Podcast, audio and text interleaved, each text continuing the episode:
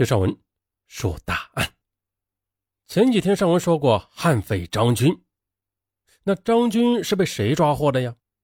文强嘛，大家都知道的啊，也是都知道。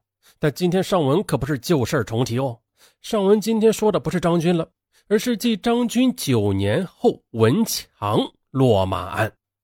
而这文强落马案比之张军案那是更加的精彩。好，下面听上文一一道来。哎呦，哎呀，拍着手疼。好，咱们说案件啊。两千年九月十九日晚，中国头号悍匪张军被重庆警方擒获铺地，而时任重庆市公安局副局长文强一脚踏于祁连一侧，厉声喝问：“你服不服？”啊，文强由此名声远扬。九年后，时任重庆市司法局局长的文强却再次引起轰动，但是啊，此次却是因为他本人的落马而轰动的。抓张军的时候是两千年，九年之后自然是二零零九年了。二零零九年八月，重庆市纪委证实文强涉嫌严重违纪，正在接受组织调查。重庆市政府新闻发言人周波说：“文强被双规，充分的证明了重庆市委市政府打黑除恶的决心，那是坚定的。不管背景有多深，关系有多复杂，经济压力有多大，只要侵害了党和人民的利益，都将一查到底，绝不手软。”紧接着，重庆市高级人民法院亦作出表态，对于黑社会性质组织犯罪，一律不予假释。啊，除了刑法规定了被判死缓的两年考察期后啊被减为无期和有期徒刑之外，那黑老大将没有减刑的机会。也就是说呀，被判死缓无期徒刑的黑老大将面临终身监禁。二零零九年八月七日早晨，从北京飞往重庆的国际 CA 幺四幺九航班飞行员目睹了一次特殊任务。只见重庆市司法局局长文强在一群便衣警察的簇拥下，被带上了不远处的警用防爆车。在匆忙中拍下的照片里，打黑局长王立军也赫然在目。只见他站在防爆车前，双手习惯性的交叠着放在胸口，旁边是一个正在拍照的警务人员。八月八日，署名开三轮上天的飞行员将一组第一现场的图片发到了网上。而实际上，从文强2008年6月由公安局调至市司法局重庆展开打黑除恶专项行动以来，关于文强被双规的谣言就此起彼伏。啊，现在终于是尘埃落定了。据公开简历，文强出生于1955年12月，重庆市巴南区人，在职大专学历，一级警监。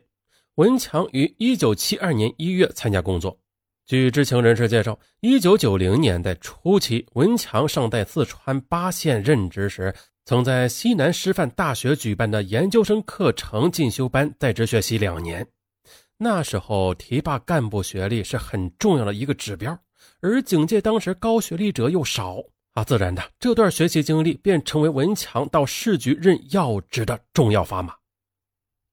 在一九九七年重庆直辖后，文强继续担任重庆市公安局副局长，并于两千年十一月被提任正厅局级侦查员。二零零三年又任重庆市公安局党委副书记。啊，在公安局期间，文强一直是分管刑事侦查工作。二零零八年七月，文强出任重庆市司法局局长。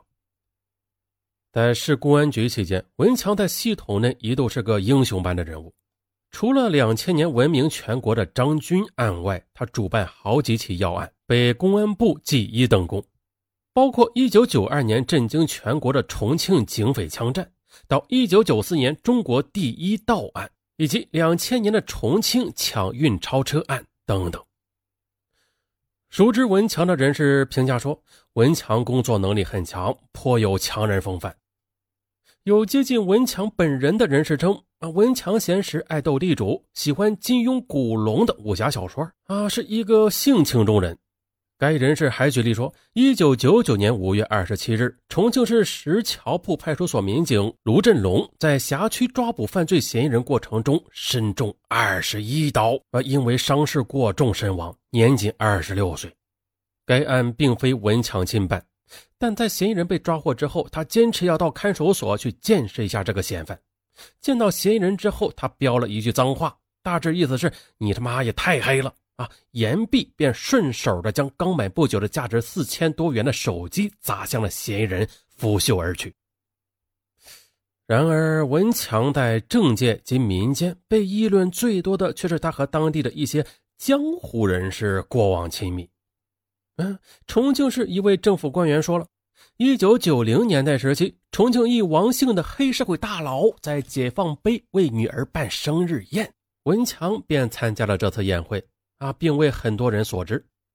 而另一个重庆坊间广为流传的段子则是，文强与这位王姓的大佬关系那非常亲近，到了可以到街边破烂的小摊一起吃面，甚至被一些重庆人引申为这是衡量与一个权势人物关系是否铁的最高标准。那后来啊，该王姓人士涉案潜逃，至今尚未归案。而与此同时，重庆屡发涉黑涉枪大案。整体治安形势严峻，这也直接导致文强在当地民众中一直口碑不佳。根据重庆市公安局的统计，重庆市当年治安案件每年在十万件以上，严重暴力犯罪时有发生。一位司法界的人士认为，如此多的积案，加上扫黑专项斗争所暴露的重庆黑社会势力猖獗的事实，作为分管刑事侦查这么多年的公安局负责人，文强应该负有主要责任。与文强一起被执行逮捕的，还有原重庆市公安局副局长彭长健。此前呢，文强的黑恶保护伞骨干黄代强（括弧原刑警总队的副总队长）陈涛（括弧原治安总队副总队长）赵立明原经侦总队总队长，还有李寒斌原刑警总队打黑支队支队长等等啊，一批同案人员已经被逮捕。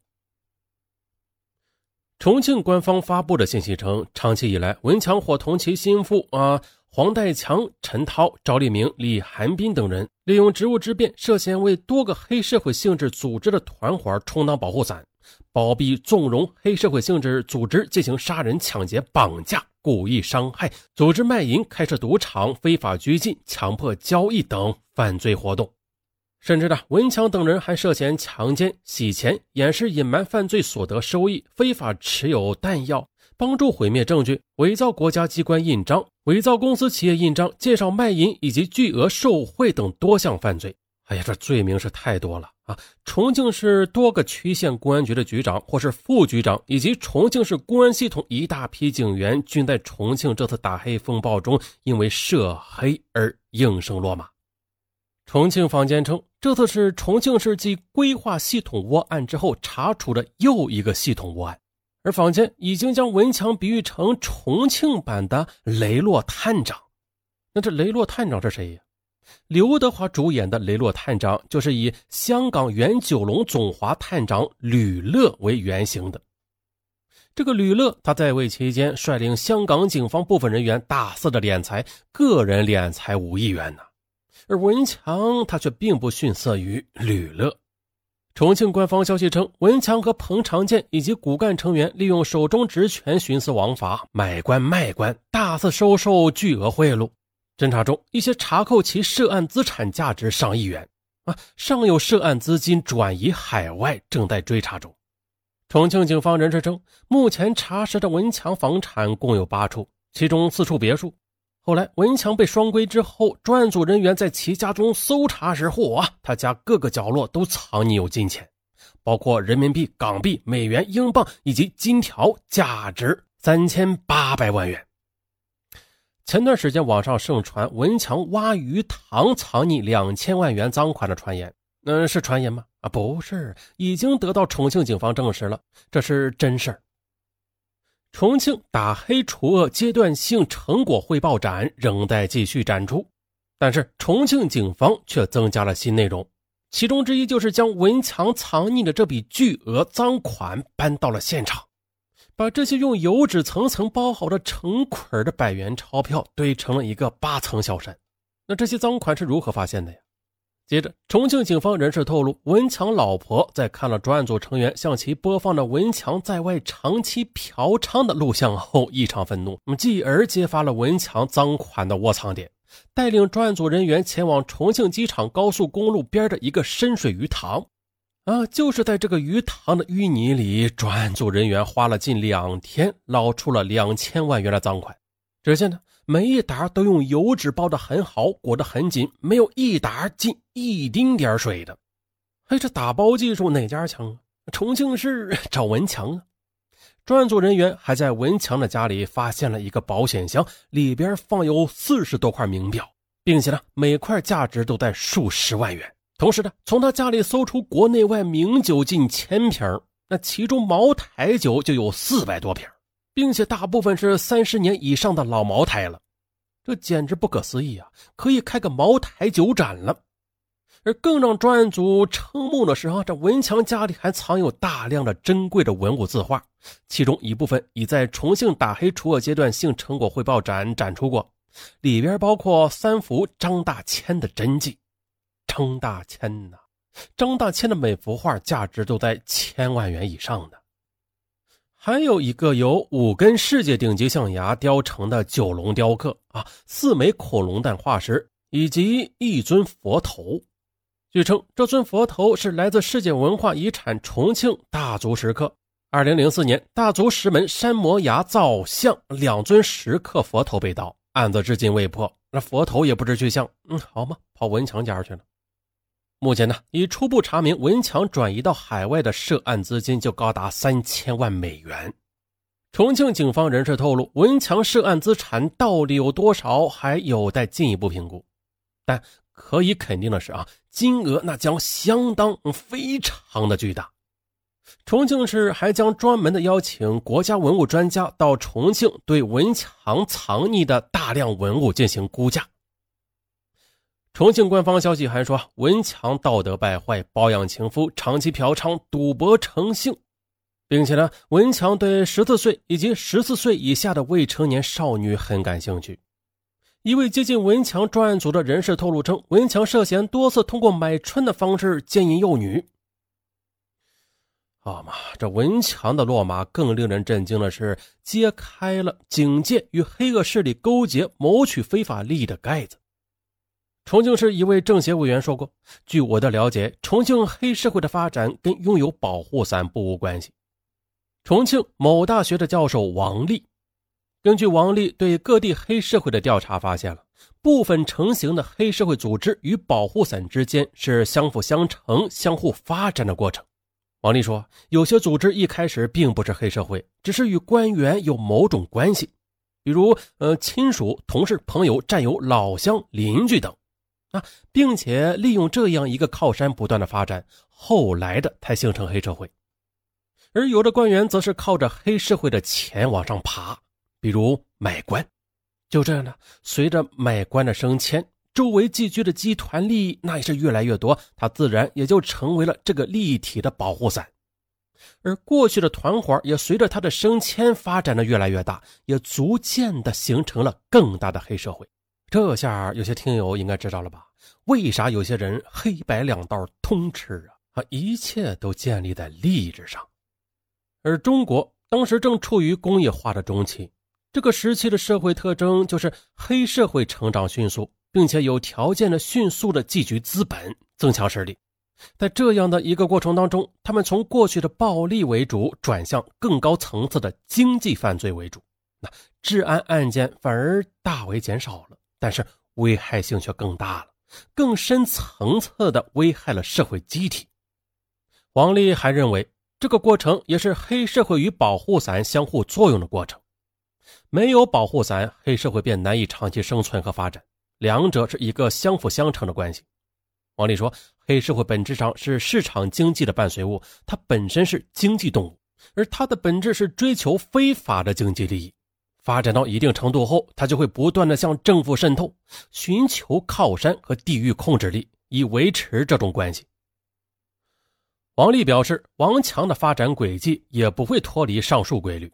那更为严重的是，一个公安局的局长，那如果涉入黑恶势力，他自然不会事事亲为啊，就会牵连各部门、派出所还有民警。啊，往事并非如烟，有关文强的那些故事和传说，注定将成为这一场民生战役最核心的段落。在二零零一年的五月，张军案一审宣判之后，文强他接受一家杂志专访。在专访中聊到他退休后的生活，当时四十四岁的他表示啊，要写一本关于张军的书。张军是一个复杂的人，不能从单一的角度去看啊。其实最要命的就是把人的简单化，而他自己的故事呢，注定也不会简单。好，本案就到这里。好了，本期案件到此结束。下面再说一下尚文的新专辑 VIP 专辑的事儿。尚文的新专辑《奇案专辑》和《外国大案专辑》两个专辑同时上线了。前面的二十个大案可以免费试听，二十集之后就是 VIP 用户免费畅听。